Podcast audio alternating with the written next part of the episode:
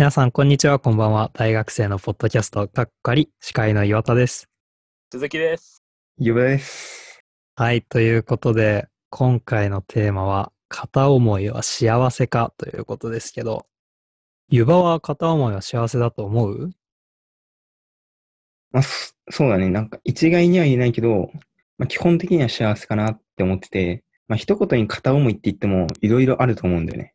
その、例えば相手の状況とかもあるしと思うし、その相手にまあ、付き合ってる人とかいたら、まあ割とその片思いっていうのは、まあ、成就しない可能性の方が高いわけじゃん。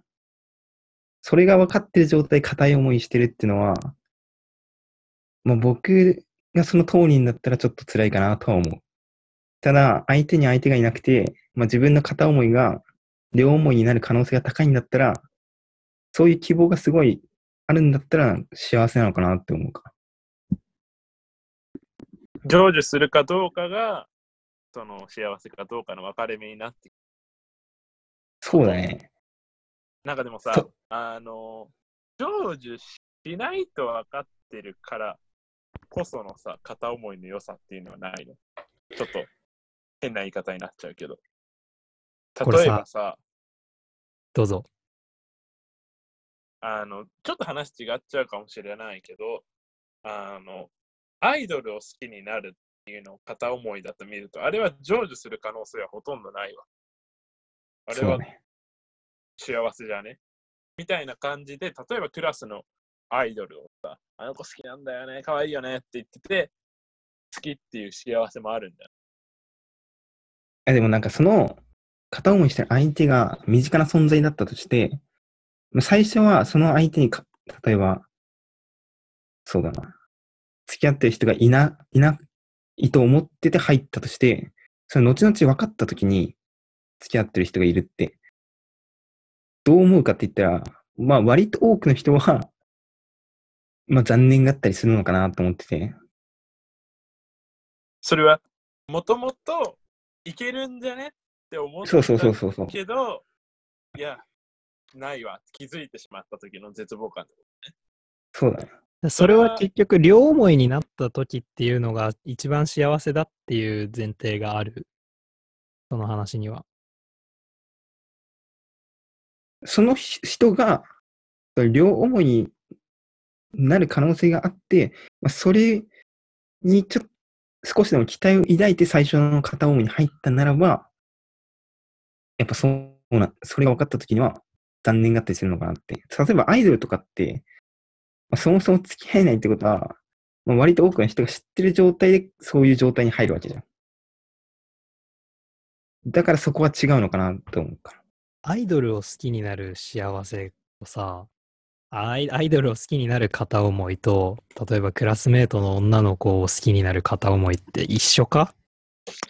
それは違うと思うかな。違いますか？違います。どこが違う？アイドルの好きっていうのがちょっと、その、アイドルを応援したこととかがないから、いまいち分かってないんだけど、あれは好きっていうより応援したいっていう気持ちの方が強いのか、強いんじゃないかなと思ってて。あまあ、どうなんだろあ、なるほどね。応援したいか。そうかもしれない。確かに。う。例えばまあ、アイドルと同年代の人が応援してるんだったら、まあそういう片思い的な気持ちになるのは分かるかもしれないけど、ただまあ、アイドルたちよりも一世代上の人たちが応援してるんだったら、それって、なんだろうな。まあ自分の子供じゃないけど、そういうのを応援するような形で見てんのかなって思うから。うんうんうん。あとさ、アイドルへの好きな気持ちってさ、基本的に表現できるじゃん、思い切って。だけど、多分、クラスメートの女の子に片思いしてますとかだったらさ、その子への行為って基本的には表現できなくない？ああ、なるほど。確かに言えるものと言えないもの。そうね、なんか、公に出せるものと自分の中で決めてる思い、これ違うわな。なるほどね。確かに共有、他の人と共有できるかっていうのはあるかもしれない。アイドルだったら、まあそのファン同士で共有して、まあ話していけるから、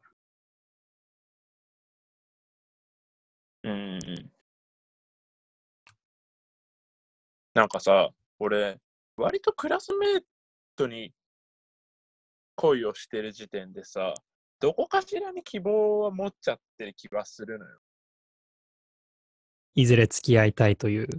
そうそうそう。なんか、たとえ彼氏がいたとしても、相手が女の子で、それで彼氏がいたとしても、まあ、いつか別れるだろう。そしたら付き合えるだろうと、そういうふうに希望を抱いてなかったら片思いしてなくない？そもそもって思っちゃうんだけど、どうなんだろう。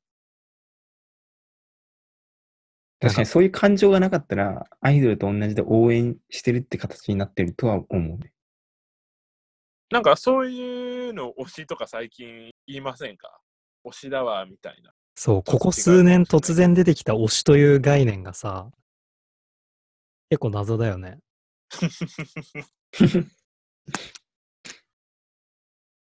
割と身近なところで使うし、使わないなんか、使うね。クラスの推しみたいな。でもやっぱり片思いでもさ、その人のことを好きだったら、まあ、結局その人が幸せでいる状態が一番好ましいっていうのが、こう、まあ理想論だけど、っていうふうに思うじゃん、基本的には。だから自分と。付き合ってるわけではないけど、でも自分の好きなあの子は、今幸せなんだなって思ったら、もう、それでもいいかなってならね。それは保護者目線じゃね？めちゃめちゃ。うん、それはめちゃめちゃ保護者目線だと思う。それは、そのか身近な人に対する片思いっていうよりは、アイドルに対する片思い的な発想に近いと思う。いやいや、全く諦めきれてないんだよ。自分もその子のことは好きなんだけど、え、それはとりあえず今はいいかっていう話？その相手が幸せそうだから今は何もしなくていいなみたいな感じで、ただひしひしひしと片思いはしてるみたいな。いや、今はいいかとかじゃなくて、こう、自分の気持ちを抑えつけるけど、でも好きは好きみたいな、ずーっと。えその状況は幸せだと思う？自分の感情を、まあ、押し殺すじゃないけど、まあ、抑えてる状、抑えてそういう感情を抱いてる状況って、でも俺はそもそも好きな人がいる時点でもう幸せだと思うのよ。それが、じょその恋が成就しようがしようまいが。なるほどね。なるほど。だってさ、好きな人のこと考えるのめちゃめちゃ幸せじゃん。別に幸せだね。その気持ちを相手に言う言うことができなくても、それを考えているだけで十分幸せだと思うんだよね。なんかさ、今、ふっと思ったんだけどさ、今、俺らめちゃめちゃさ、付き合う前の片思いをさ、前提としてるじゃん。でもさ、じゃあさ、振られたけど、それで別れた後でもまだ好きな形の片思いもあるわけ。それも幸せって言える？これはしんどくね？あるいはまあ普通に付き合えなくて振られたけどまだ好き。まあ、でもそれは本人は幸せなんじゃない？傍から見てたら、すごい引きずってて辛そうに見えるかもしれないけど、当人の立場に立ってみたら、まあ好きな人がいるっていう状況は変わらないわけだし、え、なんか、でも付き合えなくない？もう。もう無理じゃね？希望は打ち砕かれたのよ。今まで付き合えるかもしれないと思って育んできた恋心が告白して振られましたと。あるいは一旦付き合ったけどやっぱ違うって別れられましたと。絶望的じゃね？それでも好きだったら結構。俺なんかさ、こう、片思いってめちゃめちゃどういう状況でも、なんかものすごいギャンブルに似てるなと思ってて、例えば、まあ、ルーレットにめちゃめちゃお金をかけてますと。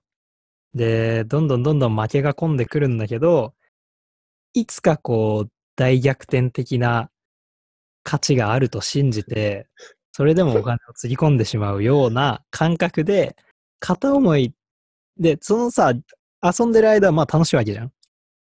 で、片思いももう好きになった人がいて、その人のことずっと考えてるだけで幸せで、でもきっと相手にこの思いを伝えることはできないんだろうなっていうのを感じつつも、でもいつか何かあったら、もうそれで、それだけでこうさ、今までの全ての辛さが帳消しになるどころか、プラスになりまくる幸せが訪れるわけじゃん。そう考えると、ね、トータルで幸せなんじゃないかなと思うんだよね。なんか、ちょっと思ったんだけどさ、キリスト教っぽくない？いつか救世主がやってくる、それで全てが救われるみたいな。いつか弥勒菩薩がやってきて助けてくれるみたいな。今は辛いけど、ずっと耐えてたらいつかいいことがあるよねっていうタイプの希望の持ち方じゃん。そうやって希望を持ってたら叶わなくても幸せ。いや、そうなんだよ。多分、耐えきれなくなると思うんだよね、いずれ。いずれ耐えきれなくなると思うんだけど、耐えきれなくなった時には、もうその人のことは好きではないと思うんだよ。そうするともう片思いっていうのは終わってるから、片思いじゃないし、別に幸せでもないっていう状態になるだけで、片思いしてる間は絶対幸せだと思うんだよね。それでも片思いの結果として、悲惨な道に行く可能性があること？それは代償として。いや、ないと思う。別に、片思いをしてたからそうなるわけではなくて、多分こう、なんていうの？ど片思いっていう思いが急激になくなって、急激に不幸になるとかそういう話ではなくて、だんだんだんだん別になんか気にしなくなっていくことで、だんだん好きという気持ちが薄れていって、結果として別にこの片思いしてた期間あったけど、あったよねで終わるっていう。なるほどね。それは、その普段その人について考える時間が徐々に減っていってしまってって感じってこと？そうだね。あとはなんかこう、嫉妬しなくなるとか。ああ、なんかさ、付き合ってもないし、好きだとも言ってないのに、自分の好きな人が、こう、誰かと仲良くしてるのを見て、嫉妬して、でもこう、その自分を俯瞰的に見る自分はさ、お前別に何でもないんだから、そんな気持ち抱いてること自体おかしいぜ、みたいな風に思う自分もいるわけじゃん。わかるわ。でもこう、だんだんだんだんそういうのなくなってくると、ああ、もうそろそろいいのかなみたいな。気持ち薄れてきてるんかなみたいな。なんか、ちょっと関係ないけど、好きな子のツイッターとかめちゃめちゃチェックしちゃうよね。いいね欄とかまで。それで、勝手に嫉妬する。なんかこう、うかつに同意すると、あれだ、ものすごいわかるよ、そういうのは。普通にネトストみたいになるよね。なるなるなる。でも、すごい自己嫌悪なのよ、それは。気持ち悪いなって思いながら見ちゃう。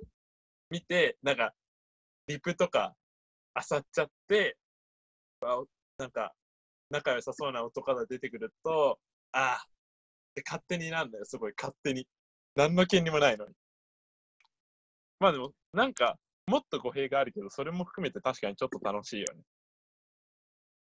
なんか若干さ、こう、悲劇の、悲劇のヒー悲劇のヒーローではないけど、なんかこう、恵まれてないけど頑張ってる俺みたいな感じにはなるよね。なる。あとなんかさ、あの、片思いしてる最中になんかいいことした自分とか頑張ってる自分とかってすごいなんか良くない？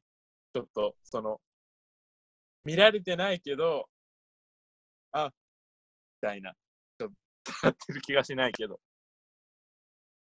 あの筋トレとかさ例えば頑張ったとするじゃないそれであなんかでもこういう努力をしてる俺の姿に彼女は気づいてくれないんだよなって思って。まあ、なん、いや、なんとなくはね、ものすごい気持ちわかるんだけど、あ、わかった。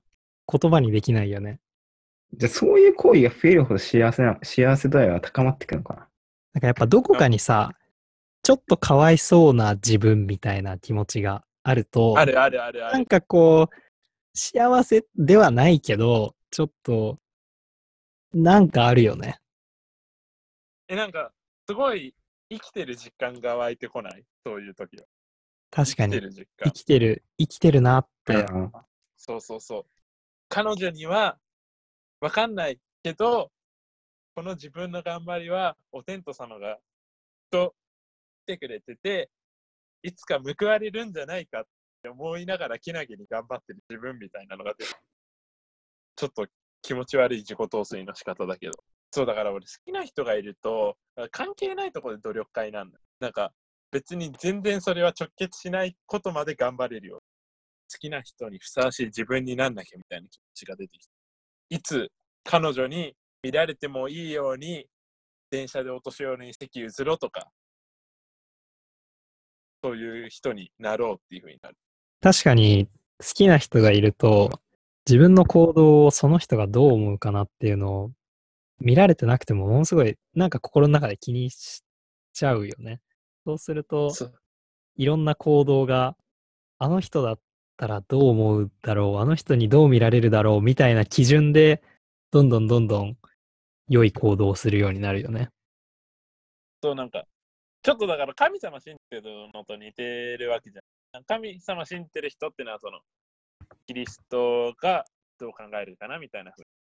これはキリストの心にかなう行動だろうかって考えてるわけで、恋愛してる時も、これはあのこの心にかなうだろうかって考えながら行動するわけよ。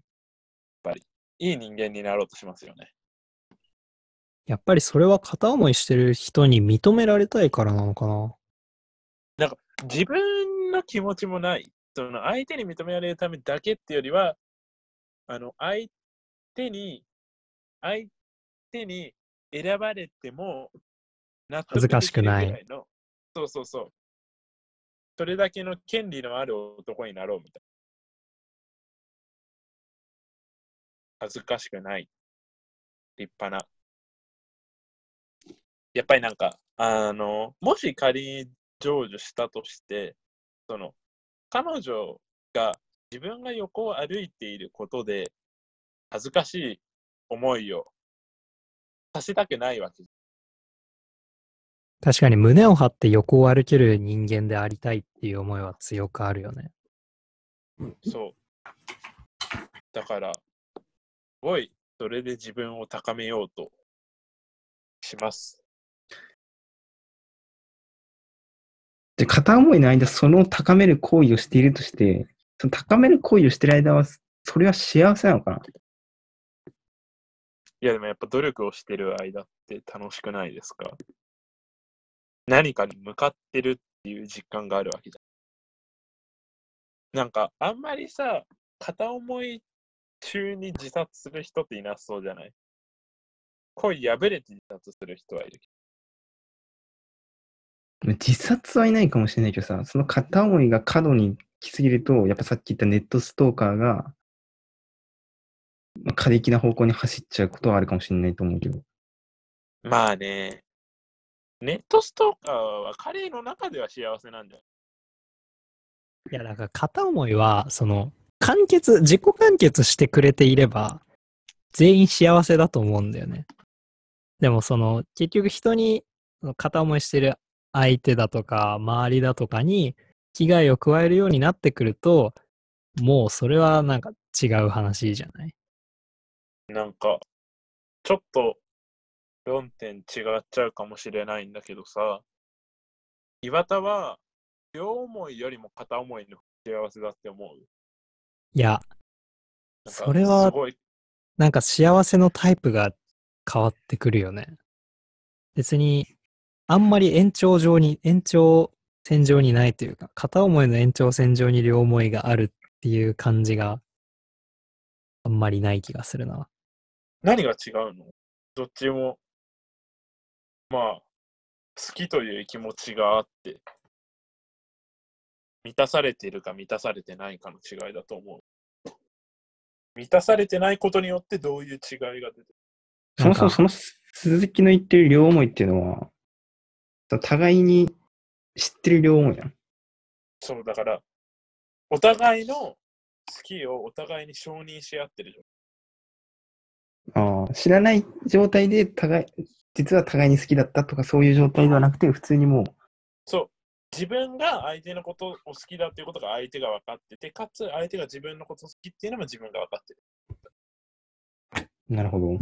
ごめん、さっきの延長線上にないって話とはちょっとずれちゃうんだけど、片思いしてるときって、例えばなんか、街中ですげえ可愛いワンちゃんとすれ違ったときに、こう、もし、その片思いしてる子と一緒に歩いてたら、どんな会話するかな、みたいなのを、こう妄想するとするじゃん。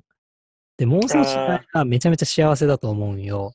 で、しかも、なんで幸せかっていうと、まあ、基本的に妄想だから、自分の思う、その好きな相手の、好きな子の反応と会話するわけじゃん。だから、すげえ幸せだと思うんだけど、いざそれが現実になると、必ずしもそうはいかないじゃない。それ相手は自分の中の相手ではないです。リアルに存在してる。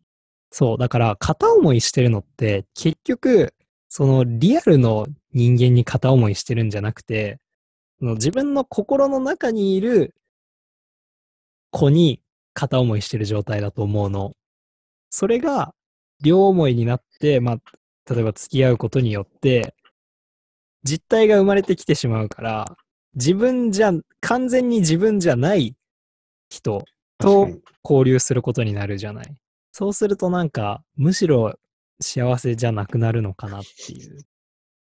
なんか俺思うんだけどさ、片思いしてる間ってさ、実はその人のことを好きになってるようで、まず自分の中にある好きな人っていうものに、その実際の人間の姿を代入してるだけなんじゃない？その好きな子を通して自分が見ようとしてるのは、その自分の中にある理想の女の子っていうフィクションの存在を見ようとしてるんじゃないかな。確かに何か想像するときに、こう実体がある程度想像しやすい方が、いろいろ考えやすくなるもんね。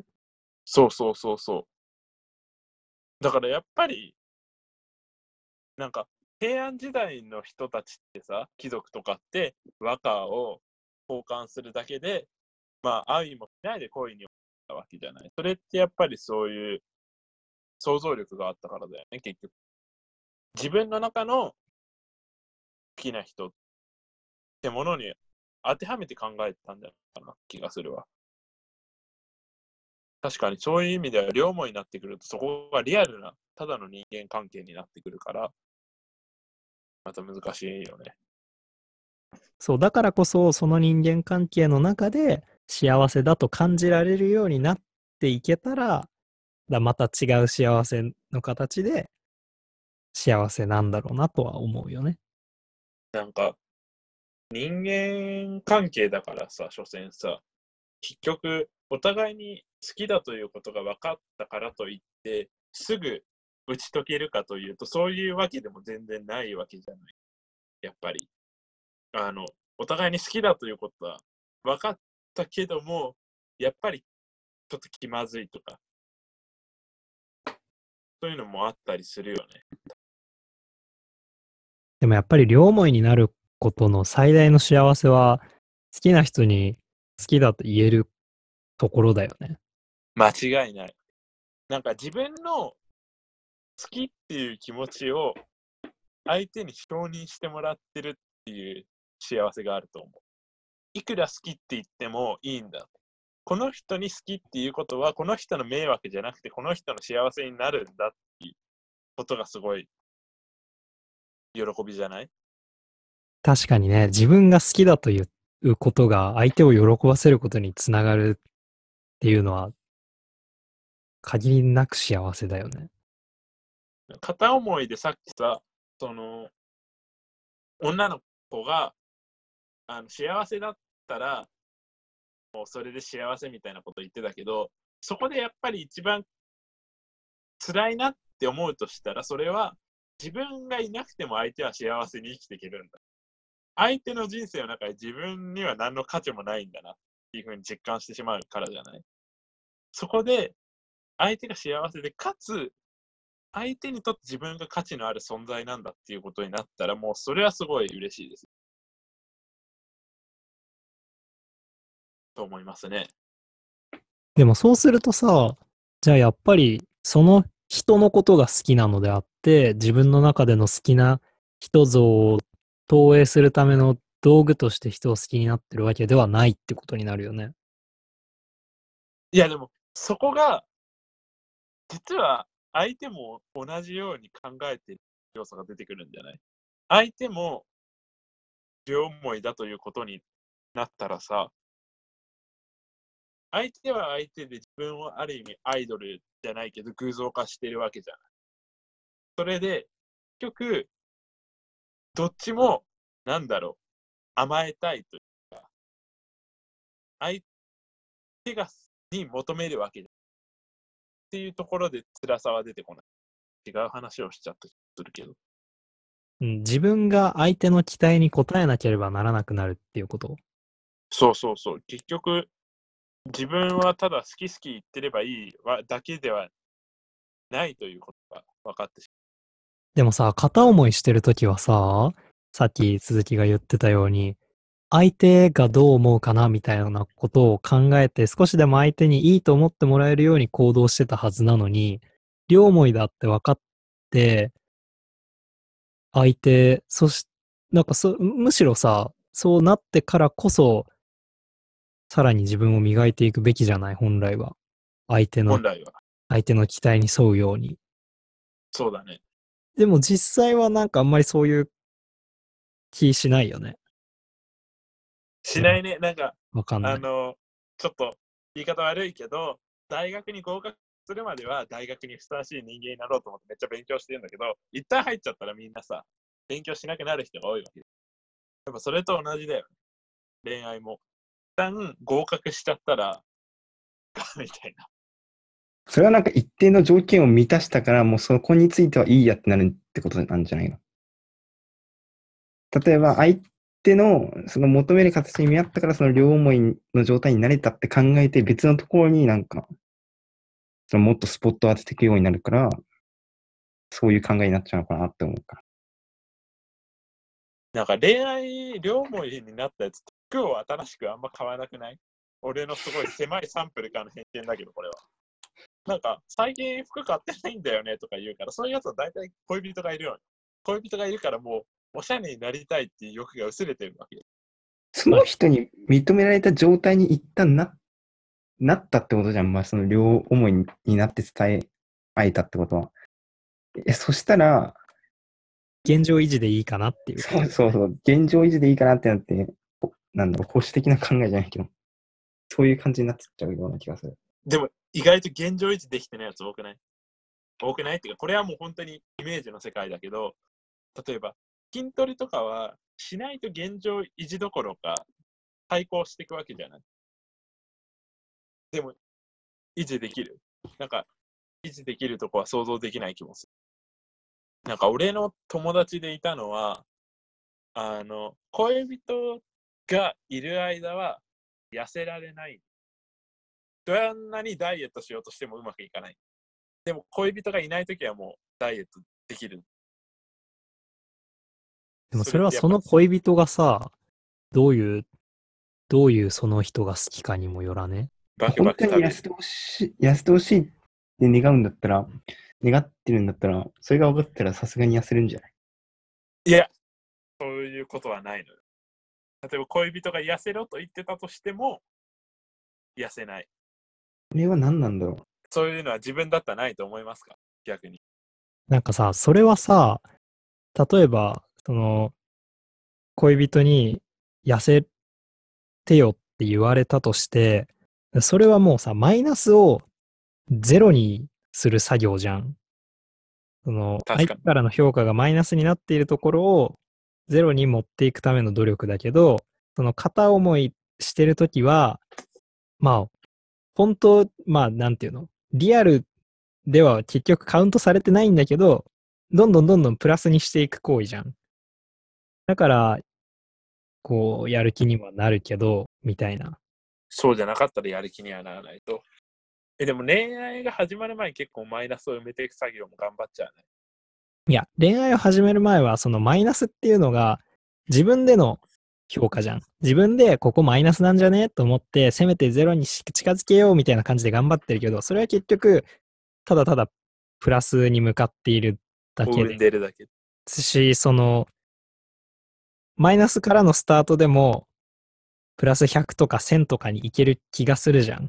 でも、いざ、両思いです、付き合ってますってなって、え、痩せてよって言われて、痩せたところで多分それは、なんか、ゼロにしかならないのかなっていう。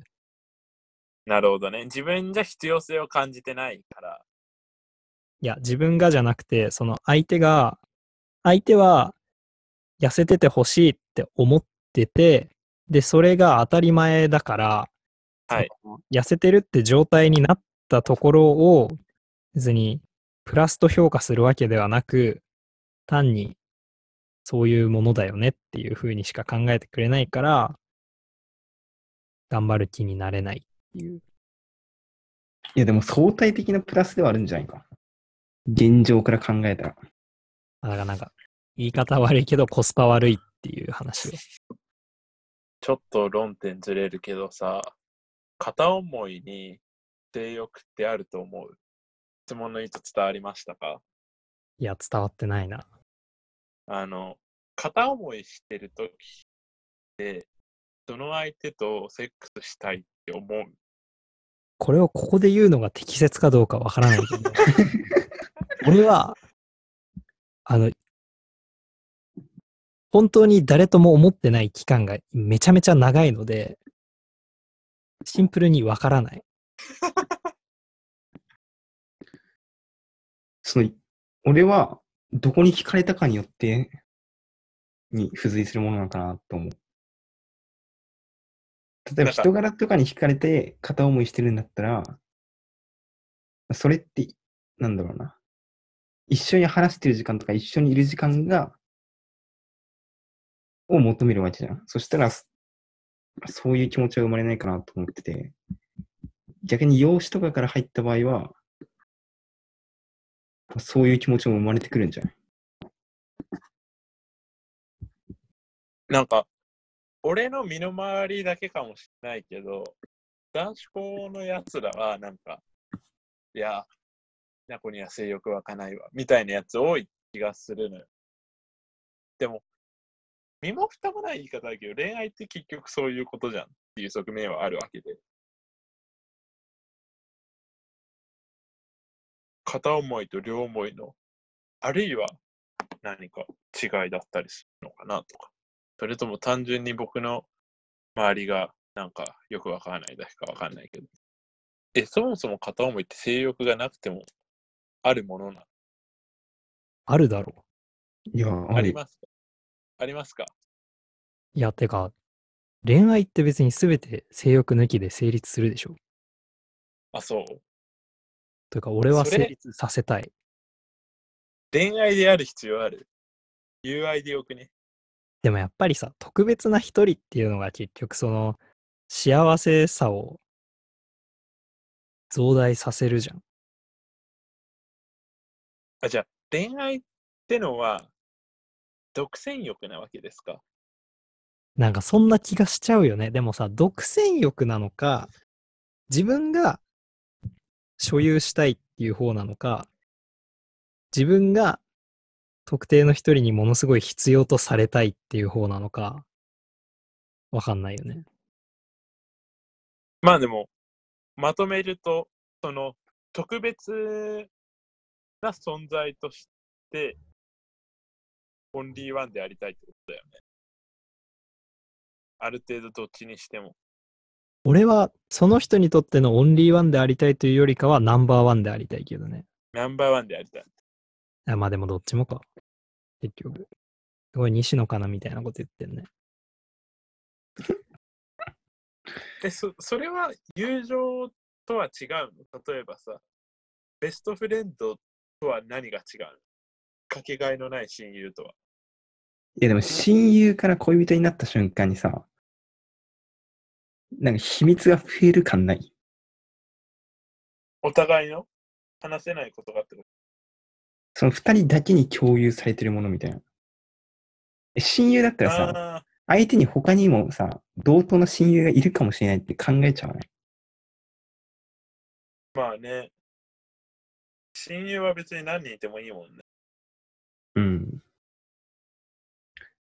で恋人っていう言葉に変わった瞬間になんか、それこそオンリーワンじゃないけど、まあ基本一人しかいないじゃん。確かに二人だけで共有できることが増えていくっていうのはでかいな。じゃあよくある、よくあるかどうかわかんないけどさ、俺のイメージで女子中学生とかって、すごい二人でべったり仲いいみたいな関係性あるじゃん、よく。あれは恋愛じゃないの？その論理で言ったら。それはでも恋愛対象がどうかにもよるよね。普通に、それは二人とも異性愛者まあね、としてっていう異性話だよね。愛者としてそ難しいな。それはもう特別な友達としか言いようがないよ。う。やっぱ恋愛性欲必要じゃね？そうなってくると。え、それは何？その差別化を図る。いや、なんかどこで違ってくるのかなっていうと、俺はそこになのかなってきっと思っちゃう。まあ確かに、特別な友達とキスしたいですかって言われて、あんまり別にしたいとは普通は思わないと思うけど、恋人とキスしたいですかって言われて、したいですとはなるよね。なんか、性欲って言い方が悪かったら、別に体じゃなくてもさ、なんか一つになりたい欲ない？一つになりたい欲。心となんか。かその性欲とかって、その二人の間だけのことを作る一つの手段なんじゃないかって思ってて、別にその二人が別のことで、その二人だけの特別感とか、その二人だけのものとかを満足できるんだったら、性欲って生まれないかなって思う。性欲が生まれない。例えば、まあ、普通の友達の関係の人とは行かないようなところに、二人で行って、まあ、その、そこで過ごした思い出になんかその二人だけの特別感を感じてたら、そこで満たされるんじゃないかって思う。つまり、湯葉は、その性欲とかセックスは、二人だけで共有する何かとしての役割であり、ある意味ではそれ以上ではないんじゃないふうに考えてる。うん。そうだから一つの、一つの手段でしかないってことだよね。一番わかりやすい手段ではあるけど。なるほどね。えー、面白いな。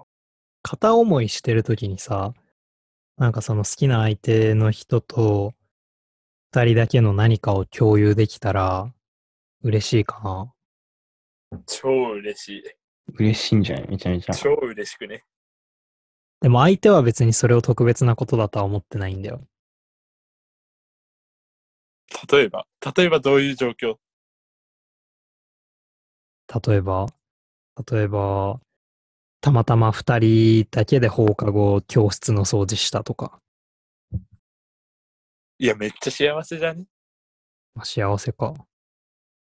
いいな。それすごいいいな。でも誰にも、誰とも共有できないんだよ、それは。だからこそじゃない誰とも共有しないからこそ、自分の中では相手と二人だけのものになるじゃん。相手がどう思ってるか関係なくない？後で両思いになったら、あの時そうだったんだってかもしんないけど、その時はもうなんか、二人で何かを共有できたということで、もうすごい幸せじゃないですか。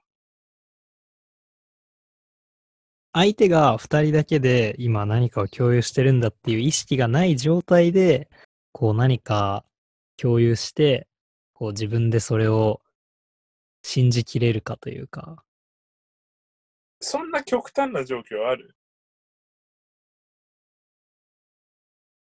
ちょっとは意識してんの共有してるわ。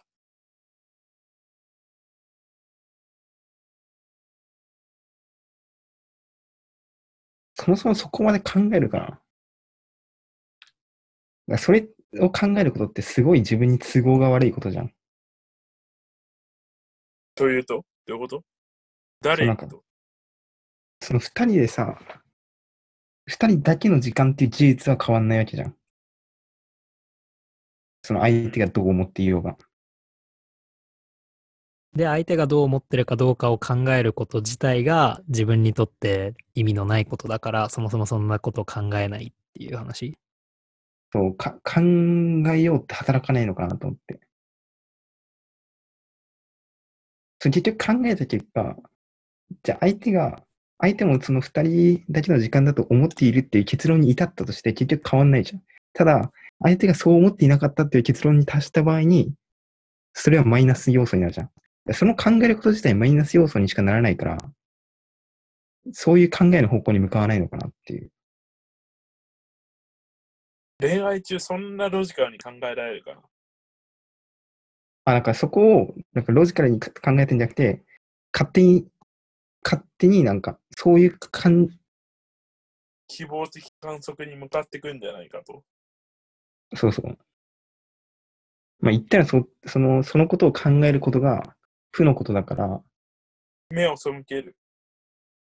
そう、目を背けようと意識してなくても、自然と目を背けてる。ああ、あるかもね。なんかさ、片思いしてる相手がさ、近いか、自分と近いか遠いかっていうのも意外と関わってこね。今更だけど。近い。普段その普段接するかどうか。それ極端に言ったらアイドルとクラスの人かっていう違いじゃん。極いや、端それは違うと思うよな。いや、別に同じクラスにいてもさ、そんな別に普段関わりないみたいな子もいいいるわけじゃん。だから、一回も話したことないけど、なんか、一回優しくされて好き、ずっと好きみたいなパターンと、なんか、友達グループの仲いい女友達が実は好きみたいなパターンとの違いみたいなこと。そうだね。あ、確かに全然違うかもしんない。あ、そうだわ。なんか、俺、片思いって言うと、なんとなくそのちょっとストーキングじみてるさ、一回優しくされてあんまかかってないけど好きですみたいな想像しちゃってるけど、そうね。仲良くて、実はパターンもあるよね。その場合結構辛くね？辛いか、幸せじゃない。相手の前でずっとある意味嘘をついてることにならない？なるね。でも嘘をつくことが相手のためなんだみたいな風に思うと、こう、相手のために我慢してる俺みたいな感じになるよね。あ、確かに。そういうかっこいい行動を取れるんだったら。でもなんか、なんだろう、例えばさ、相手が、彼氏できないんだよね、みたいなことさ、言ってるとき、そりゃお前じゃできねえよ、みたいなこと言っちゃいそうじゃない？まあそこでなそこで、俺がいるじゃんとか言えれば、片思いしてないだろうしな。そうそうそうそうそうそうなってくると、ある意味さ、やっぱ嘘をついてることにはなりませんか？ずっと。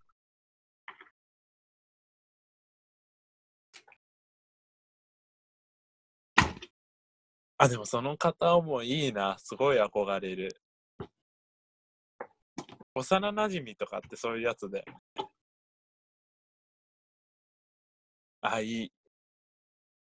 またちょっと話変わるんだけどさ、片思いが相手にバレたけど依然として片思いっていう状態はさ、幸せかな？え、なんそれバレてるってことをお互いの共通認識やの？あ、そうだね。もうだから完全にお互い分かってるけど、片思いの。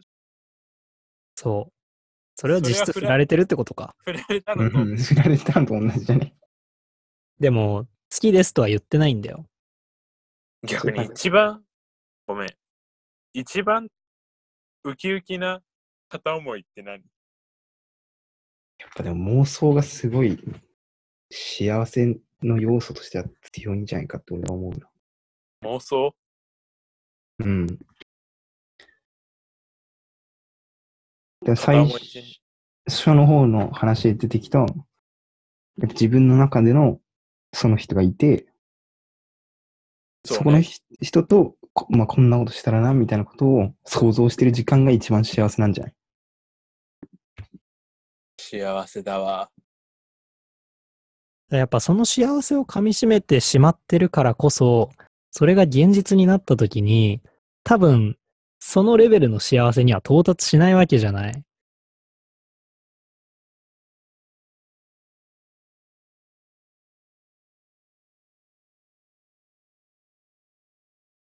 ということで、えー、俺の不手際で一部録音されていなかった部分があるんですけど、まあ僕の中では、今回の片思いは幸せかという話はですね、まあ片思いというのは、自分の中で好きな人っていうものに対して何かリアルの人間を投影しているものすごいこう独りよがりな行為で、実は他人に対してリスペクトも何もない時としてものすごい嫌な行為なんじゃないかという怖さに気づかされました。まあでも、トータルで幸せなんだろうなと思います、自分は。続きはどうでした？これは、その、まあ、片思いは幸せだなっていうのは、まあそう思ったけど、その一方で、その今日の議論を通じて、片思いといっても、その距離の近い片思いと遠い片思いが全然違うなとか、そういう、やっぱり、あの、なかなか一口に片思いとは言ってもいろいろなものがあるなと。だから、なかなか一概に幸せとは言えませんねという、まあ、無難な結論なんですけど、そういう感じですね。ゆうばは？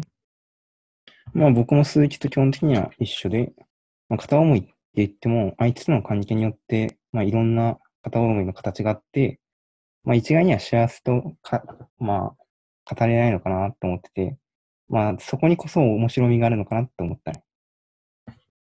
なるほど。それではね、次回のテーマはまあ、えー自分の思いを他人に的確に伝える方法とはということで、しっかり録画録音していきたいと思います。大変失礼いたしました。それでは皆さん、さようなら。さよなら。さよなら。